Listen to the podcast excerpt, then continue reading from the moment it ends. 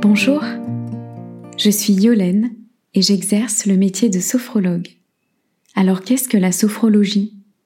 Son étymologie équivaut à la science de l'esprit serein. La sophrologie permet de nous ramener à l'instant présent à travers nos ressentis, nos émotions, notre environnement, afin de développer nos capacités, la sérénité et le mieux-être au quotidien, grâce aux outils tels que la respiration, la visualisation, les mouvements et la détente corporelle. La sophrologie va nous permettre de travailler sur un objectif en particulier ou de simplement l'adopter comme philosophie de vie.